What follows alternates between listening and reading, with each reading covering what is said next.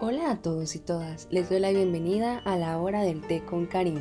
Y para los que tengan dudas, sí, yo soy Karim. Para los que no me conocen, inicié este proyecto con una cuenta de Instagram donde hablo sobre historia, filosofía y datos curiosos.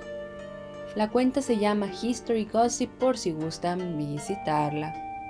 Llegamos al último episodio de la temporada y la lección de temas se encontraba entre historias de brujas y brujería y neuromarketing pero el tema ganador fueron las historias de brujas y brujería. Bueno, comencemos. Este episodio no se realizó el lunes debido al Día de las Madres, pero creemos que podíamos hacer una excepción para poder celebrar con mamá. Recuerden que si aún no han encontrado su regalo ideal, pueden visitar RaudoGT en Instagram o www.raudoguatemala.com. Bueno, comencemos con las brujas. Jacobo I de Inglaterra y VI de Escocia era el hijo de María Estuardo, que en 1603 había sucedido a Isabel I por no tener descendencia.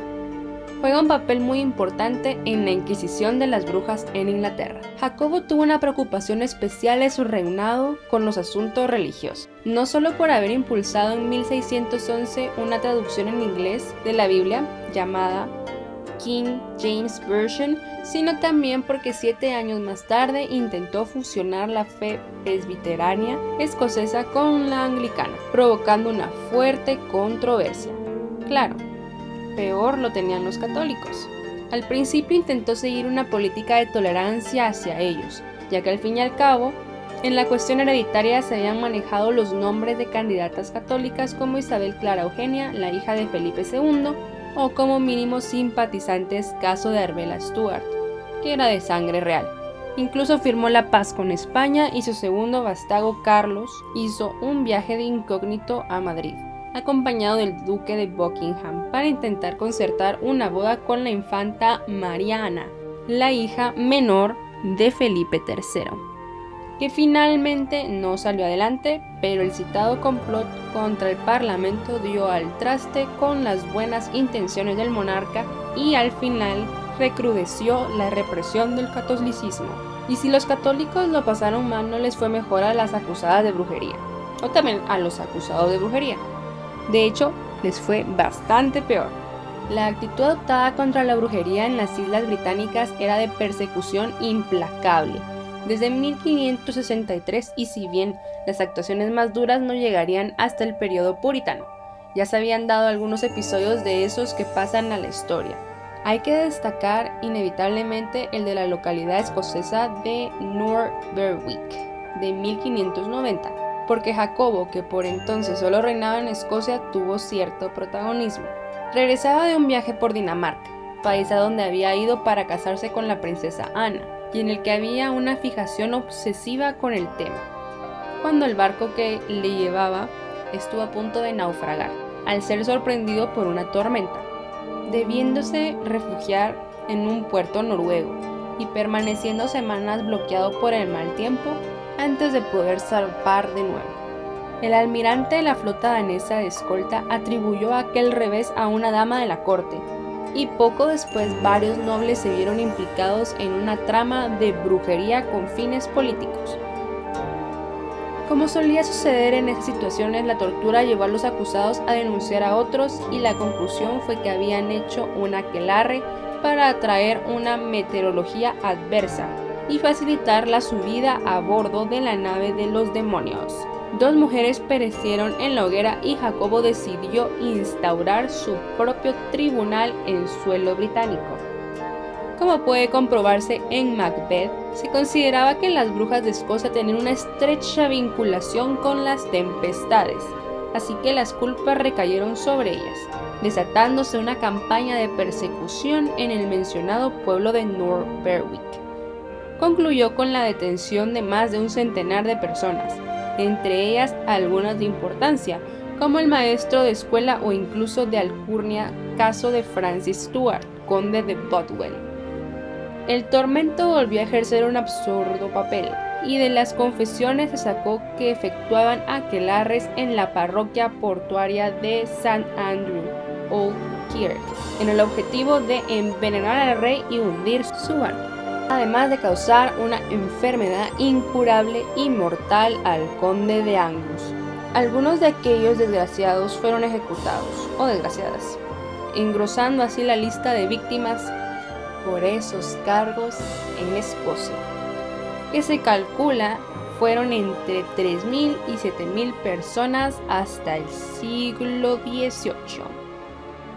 Todo esto influyó en una obra sobre brujería y nigromancia que hay que calificar de insólita porque fue escrita ni más ni menos que por el mismo rey Jacobo, conocida como demonología y que traía todas las maneras en que se podía encontrar a una bruja y qué hacer al respecto.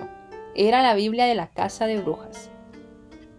Aunque claro, se extiende a otros temas y criaturas esotéricas como vampiros, hombres lobos y similares, estructurando entonces el libro en tres libros, y desarrollado en forma de disertación filosófica imitando el diálogo socrático, mediante dos personajes que dialogan, Filómates y Epistemón. Tenían intención pedagógica ya que estaba destinado a informar al pueblo de la existencia de esa realidad y justificar la necesidad de reprimirla.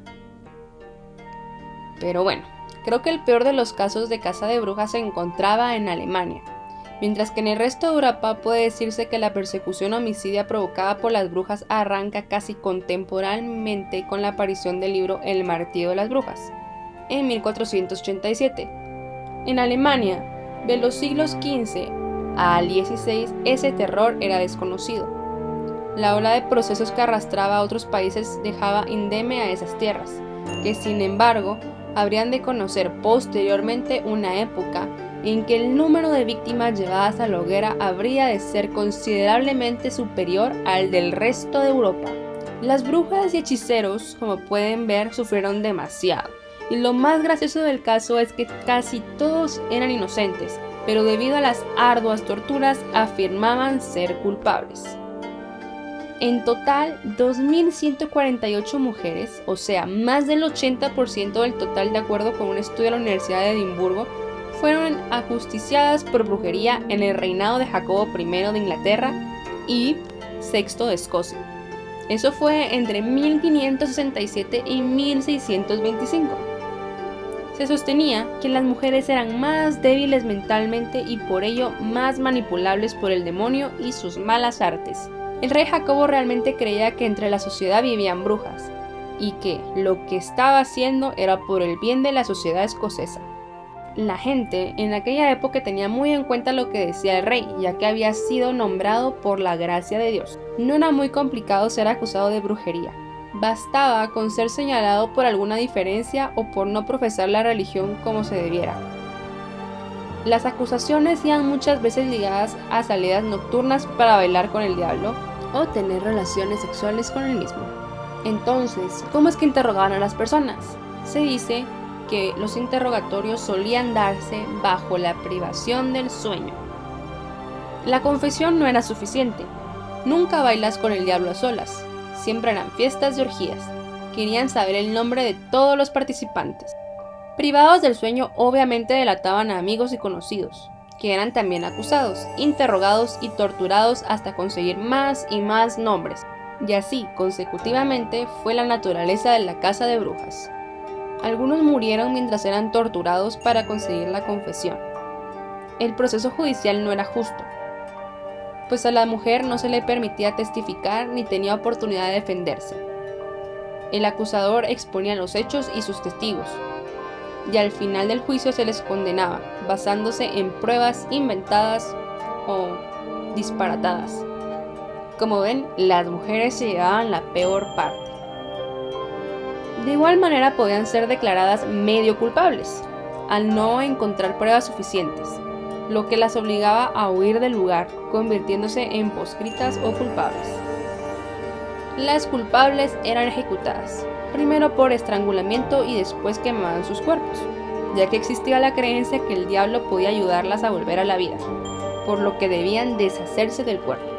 La quema de brujas en la hoguera hasta la muerte era reservada como el peor castigo. Bueno, eso es todo por hoy Pero antes de irme los dejaré con dos preguntas. ¿Se habrían declarado culpables si hubieran sido llevados a juicio luego de ser torturados? Y obviamente no eran brujas o hechiceros. ¿Y si hubieran vivido en esa época, habrían inculpado a alguien por el hecho que les cayera mal? Bueno, eso es todo por hoy. Los espero en la próxima temporada con otro gran chisme o dilema dependiendo del humor.